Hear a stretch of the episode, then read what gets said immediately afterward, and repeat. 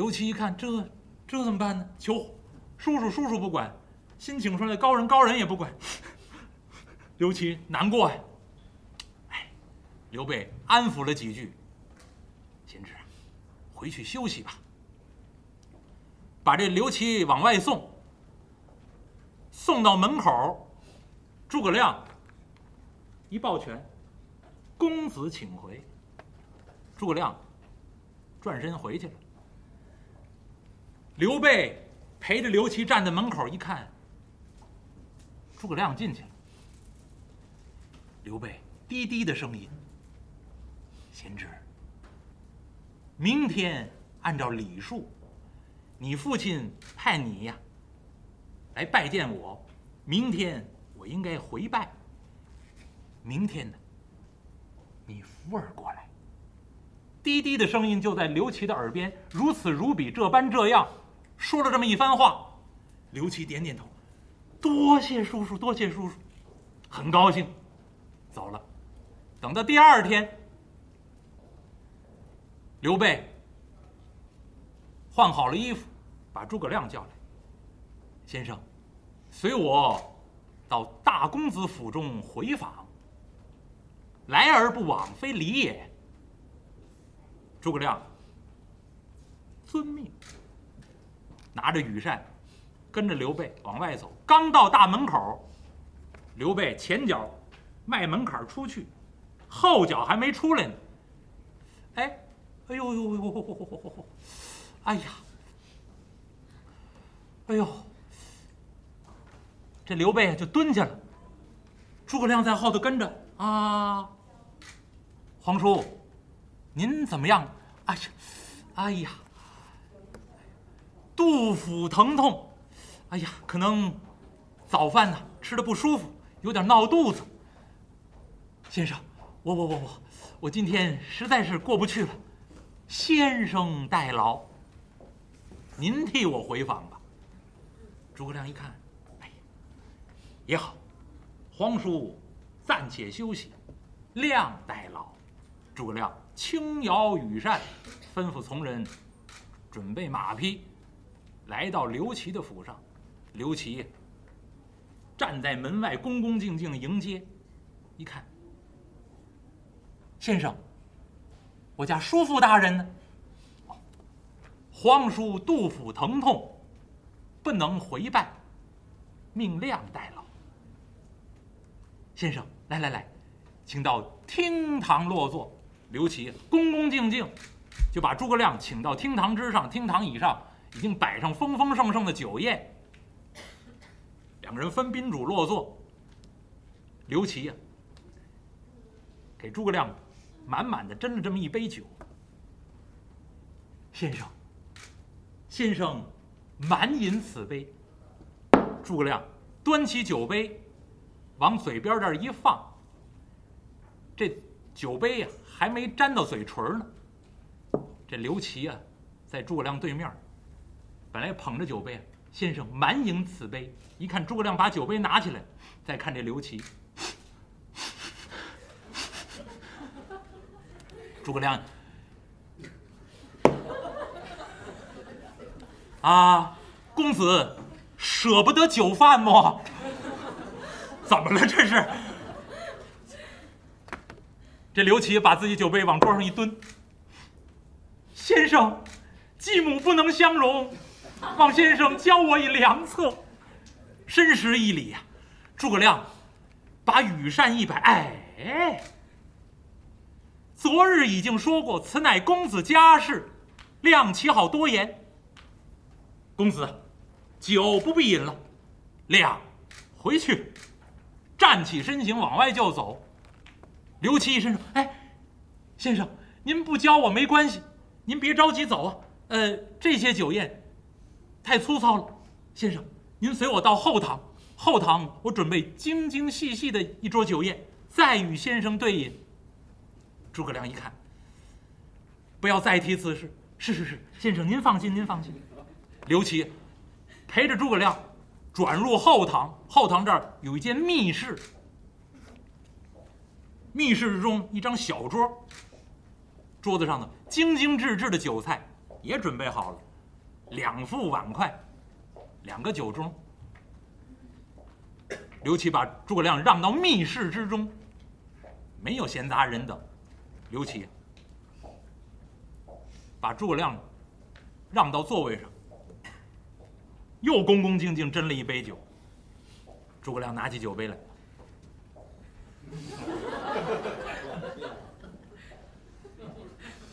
刘琦啊，先生，满饮此杯，满饮此杯。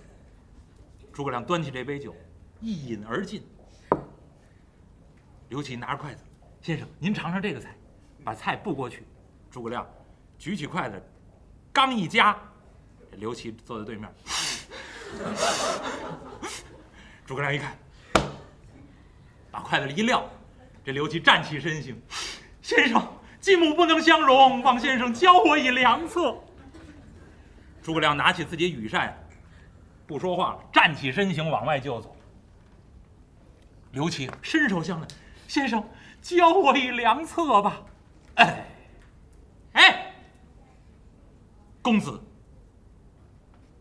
一而再，再而三，何其无礼呀！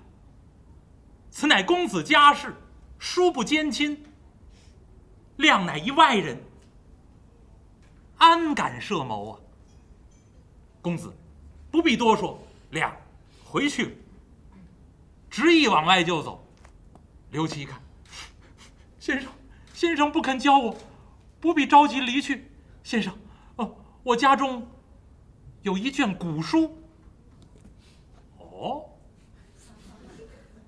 什么版本？你看，哎，这个诸葛亮是读书人，这个最能打动。因为，有书，而且是古书。您想，东汉末年，一千八百多年以前，能看见书。这是非常难得的事情，不像现在，您上网随便都可以搜，您想看什么都有，四库全书，什么书都能找到。过去不如不不是这样的，所以诸葛亮一听，他又是读书人，一听有书，而且是一卷古书，诸葛亮兴致来了。尤其一个，先生，您想看看这卷古书吗？呃，此书在何处？在我后园，我那里有一座读书楼，请先生移驾到读书楼上，看一看这卷古书。我呀，自从得了这卷古书之后，一直啊，没弄懂这本书到底说的是什么。另外，版本也不清楚。先生，您随我去看看。您学富五车，才高八斗，您鉴定鉴定。好，好，好，公子头前带路。诸葛亮满心欢喜。跟着大公子刘琦来到后园，一看后花园中果然一座小楼，两层。这二楼啊有个楼梯，刘琦在前头引路，诸葛亮在后面紧紧跟随。顺着这楼梯儿上了二楼，等到二楼这儿一看，哟，诸葛亮一看，四壁图书啊！满是书架，一卷一卷的书堆满了。哎呀，果然是荆州牧之子啊！官二代，有的是路子，弄这么多书。诸葛亮很高兴，上上下下看，哎呀，这么多好书。除了书之外，一个桌案有文房四宝，另外呢。桌子后面，靠墙啊，墙上一口宝剑。哎，你看，有书有剑，有文有武，大公子啊，嗯，前途不可限量。诸葛亮很高兴。大公子，古书何在呀？大公子一看。先生，继母不能相容，望先生教我以良策。诸葛亮一看，怎么又来了？你哪学校毕业的，就会这一句啊？怎么反反复复老说这一句啊？诸葛亮面沉似水，再也不跟刘琦说话了。诸葛亮拿着羽扇，刘琦本来跪在自己面前，先生教我一良策。诸葛亮一看，哎，拿着羽扇一转身，奔这楼梯口就来了。我还不理你了，我走了。诸葛亮一转身行，来到楼梯口，呀，好悬呐！再看这楼梯口的，空空如也，梯子没了。诸葛亮一看，好家伙，再迈一步我就掉下去了。登楼而撤梯，谁出的这主意？诸葛亮哪知道？这这都刘备出的主意。刘备在馆驿门外滴滴声音，在刘琦耳边出的就是这主意。你说谁聪明？把诸葛亮玩的团团转，这是刘备。诸葛亮看梯子没了，走不了了。刘琦一看，跪爬了几步，先生。先生屡屡不肯赐教，此处上不及天，下不及地。出君之口，入其之耳，再没有其他人知道。望先生教我以良策，否则继母加害，岂容身无地呀？大公子，此等家事。亮，绝不敢设谋啊！望公子恕罪。诸葛亮绝不能说我是外人，你叔叔都不肯教你。我一个父姓诸葛、单字明亮的，我不姓刘，我怎么敢教你呢？另外，你和你的母亲之间的事儿，我怎么好插嘴？刘琦跪在地上，先生，先生不肯教我。继母就要将我加害，反正我刘启早晚是一死啊！也罢，刘启站起身形，迈大步，腾腾腾，奔这书桌就来了。刚才跟您说，书桌后面墙上挂着一口宝剑，这刘启一伸手，攥宝剑把摁崩簧，擦，宝剑出匣，把宝剑在手中这么一举，先生。先生不敢不肯教我一良策，我刘琦就死在先生面前。拿着这宝剑往自己脖子向上这么一搭，你要真死，你直接往下摁，不介往这一搭。先生，先生不肯教我良策，我刘琦就死给先生看。诸葛亮可吓坏了，赶紧抢行几步，一伸手，砰，把刘琦的手腕就给攥住了。大公子，莫要寻短见，容量思之。你让我想想。赶紧把这宝剑给抢下来。诸葛亮，哎呀，拿着这羽扇，我需要冷静。天哪，我跟这刘家人呢，这个上辈子大概欠了他们刘家人了，真是一哭二闹三上吊啊。这刘备的哭。到刘琦这儿抹脖子，这刘家的手段呢？我诸葛亮是真没办法。诸葛亮低头略一沉思，大公子，四壁图书皆为谁所读啊？先生，这座读书楼就是我刘琦的，这些藏书都是我刘琦自己的藏书。我平日所读之书啊，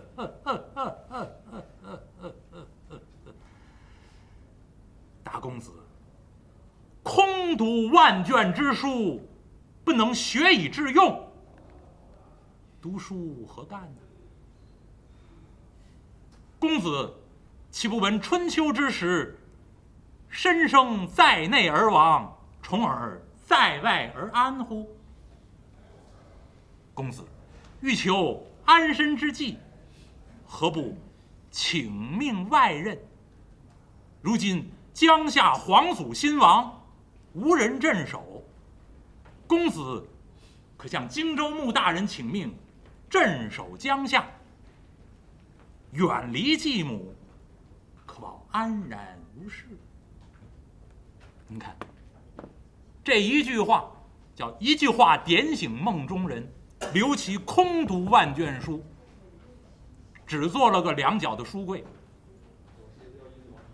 不能学以致用。诸葛亮读书叫观其大略，该用的地方拿出来就能用。那诸葛亮说的这个典故，这是春秋时候。您要想知道这个典故的详细，您可以查一本书，叫《史记》。《史记》里面的晋世家写的非常非常详细。光这个典故，又可以说一回书。当然，今天时间关系，不跟您细说了。那么，诸葛亮说的这个“申生在内而亡，重耳在外而安”，这是晋献公时候的典故。提晋献公，您可能不熟悉，但是中国人有两句成语，都跟这位晋献公有关。一个叫“假途灭国”，一个是“唇亡齿寒”。这两个成语，都跟晋献公有关。那么这位晋献公什么时候人呢？公元前六百七十七年，晋献公继位。那么晋献公有八个儿子，这八个儿子里面，其中啊最出色的、最贤能的有三个，一个是大儿子申生，一个就是重耳，再有一个就是夷吾。这三个儿子非常贤德。而且晋献公后来呀，打败了一个叫厉戎的小国家。那么这厉戎呢，就进献了两名美女给晋献公。这两名美女是姐妹，这个姐姐尤其的漂亮。姐姐呢叫骊姬，这必须念大哲，不能念骊姬。哎，这位骊姬美女啊。姐妹俩同时进献给晋献公，那晋献公非常的喜欢，同时宠幸这两位，尤其是对这个姐姐骊姬宠爱备至。那这骊姬给晋献公又生了个儿子，生下这儿子叫什么？叫奚齐。哎，骊姬生的儿子就这奚齐 啊。生下这个小儿子西齐，您要是查《史记·晋世家》，您就知道。西岐出生的时候，申生、重耳、夷吾都已经是成年人，三十多岁了。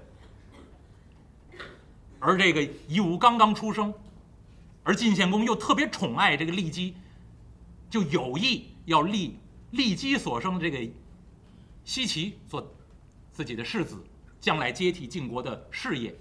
可是当初立下来的世子就是申生，而申生呢，贤德。普天皆知，谁都知道申生是个大贤人，非常有才能，早已经立为世子了。可是晋献公宠爱这个小孩子，宠爱骊姬，要立这个奚齐，结果就跟骊姬说：“我打算立这个西岐呀为世子，您看怎么样？”这个骊姬呀，这个女人非常的有心机。我就说一点儿。如果是一般的被宠爱的妃子、女人，一听到王说这个话，立刻就得接，太好了，我就盼着这事儿呢，对不对？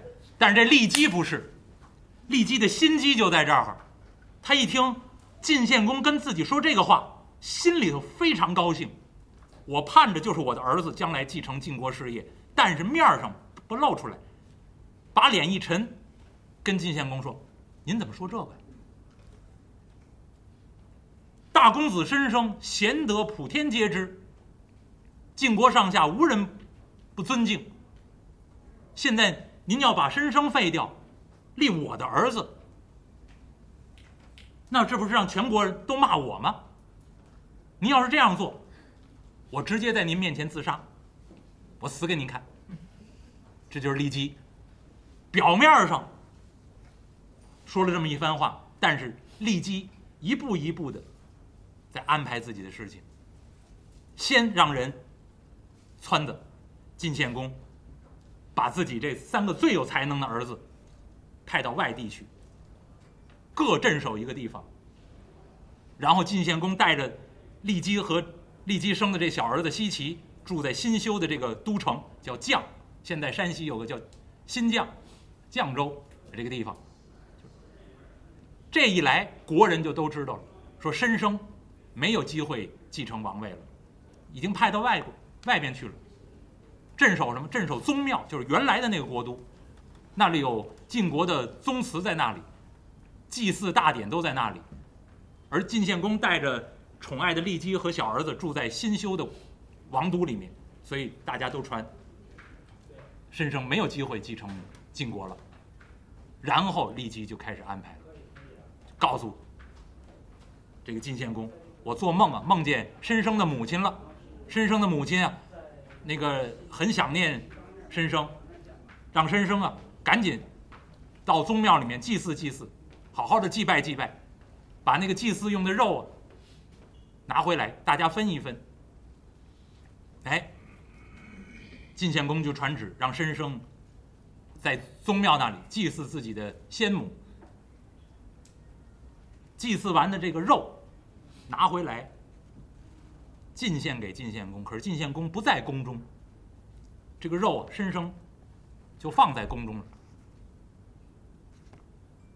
这位骊姬偷偷的在肉中下了毒，放上毒药，然后等晋献公回来，告诉晋献公。这是您的大儿子祭祀完母亲之后带回来的那个祭祀用的肉，大家分一分，分着吃了。晋献公很高兴啊，来来来来来来，分而食之。刚要吃，骊姬过来，慢着，这肉从外边来的，先验一验。命人先验这肉，喂狗吃，狗立刻就死了。叫一个小陈来。你吃这肉，这小陈立刻就死掉，这肉中有毒。然后这骊姬放声大哭：“哎呀，这申生好狠的心呐！我白疼他了。当初您想废掉他，我还不同意。到现在他下这么狠的手，您现在已经风烛残年，您还能在国王位上待几年呀？他就。”等不及了，急于要毒死您。这骊姬就在晋献公面前进了这么一番谗言。晋献公勃然大怒，要杀申生。然后骊姬还说了：“重耳、夷吾都知道这件事儿，申生往肉里放毒了，他们都知道。”那么晋献公传令，把自己这几个儿子杀掉，弑君之罪。等传下命令去，传到申生居住的这个城市。申生手下人劝申生啊：“您赶快逃吧。”申生一摆手：“我不能逃。我逃了，我带着杀父之名，哪个国家能容纳我？那您何不在您父亲面前辩解辩解呢？这是骊姬下的毒。”申生一摆手：“我也不辩解。我父亲年纪大了。”如果离开骊姬，晚上睡不着觉，白天吃不下饭，我那样做了，把骊姬害死，就等于害了我的父亲，我就是不孝。所以这申生不肯逃走，就留在自己城市，最后举剑自刎自杀了。而重耳呢，越墙而逃。派人去追杀重耳的人呢，只砍掉重耳的一个衣襟，重耳跑了，流浪，在各个国家流亡，流亡多长时间呢？十九年。十九年之后，才得回归晋国。这就是晋文公重耳。而晋文公重耳当年逃出去的时候，多大岁数呢？四十三岁了。已经很大岁数了，在外面又流浪了十九年，回来继承王位。那诸葛亮现在告诉刘琦，就是这个典故，告诉刘琦：申生在内而亡，重耳在外而安。你呀，赶紧离开你的继母，去镇守江夏郡。刘琦非常高兴啊！哎呀，多谢先生教导。刘琦。来到这楼梯口这儿，拿着脚一跺这楼板，一会儿的功夫，底下有人顺上梯子来了。诸葛亮回头狠狠地瞪了一眼刘琦，迈步下楼梯，陪着刘备到馆驿去。第二天，这位刘琦啊，面见自己的父亲，请求镇守江夏郡。刘表不敢做主，把刘备叫过来。刘备早已经听诸葛亮说了，一听刘表要把自己大儿子安排到江夏郡去，刘表、刘备，哎呀，兄长，此事甚妥呀！大公子镇守江夏，我镇守新野。南边的事有您父子，北边的事有我弟兄，荆州万无一失。就这么着，刘表把自己的大公子刘琦派往江夏郡。那您要说，诸葛亮这叫救了自己呀，不仅救了刘琦，与人方便，自己方便。到现在给刘琦出个主意，镇守江夏郡。你要听后文书，曹操大军南下，刘备弃新野走樊城，拜当阳奔夏口，无容身之地。好在江夏郡有位大公子刘琦，刘备得以暂时安息，在那里养精蓄锐。所以诸葛亮谋划在先，为刘备。找了这么一个安身之处。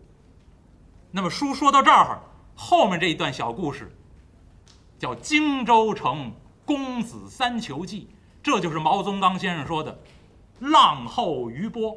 前有刘备三顾茅庐，后有刘琦三次求计。书说至此，隆中对一大段家国大梦告一段落。下周日，列位。